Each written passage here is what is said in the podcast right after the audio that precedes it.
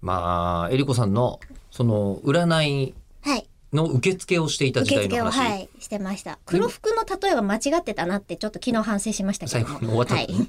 えで、あの、その、えっと、占いたい、占われたい人っうん、うん、占ってっていうて人。いうのをまず、えりこさんのとこ電話かけてきた時に、はいもう占っちゃうの、そこで。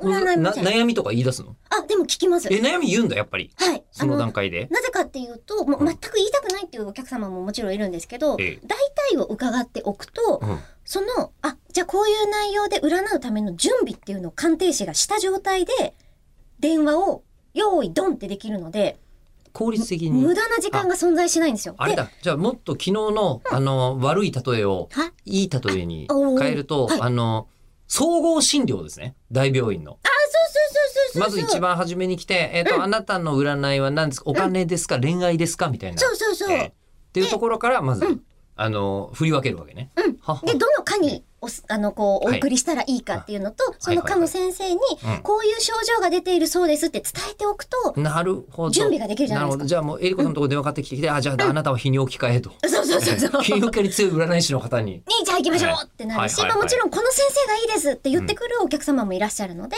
なるほど。うんうんそうすると、じゃあその先生だと、あとこれぐらいお時間待ってくださいとか、いついつだと大丈夫ですみたいなスケジューリングをやったりとか。病院の受付は本当に正しい感じですね。あ、そうですそねれはねうん。うんで、あと、あの、お金の徴収もするんですよ。受付なんで。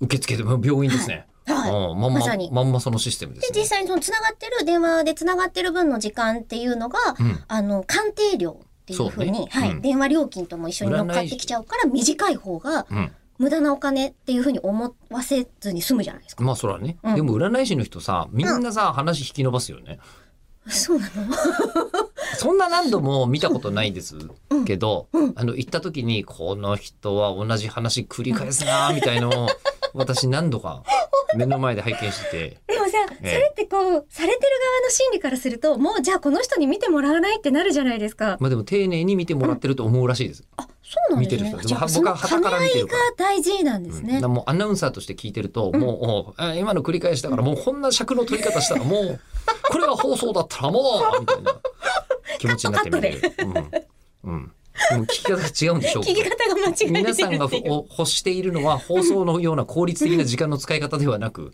丁寧なケアを求めていらっしゃるんでしょうから。そうう、んこうそうやってお話をしてると、初めて電話をかけてきてくれるお客様とかはい、いると、もうその時点で、あ、この人お金払うな、払わないなっていうのは、占いの鑑定結果じゃなくて分かるようわになかる。るそれ占それもその占い手前でこっちは占えますね。そうだよね。はい、それ金も払いの良さが。はい金払い大の良体さ分かるように。金払いの良さが悪い最悪じゃないですかそれ。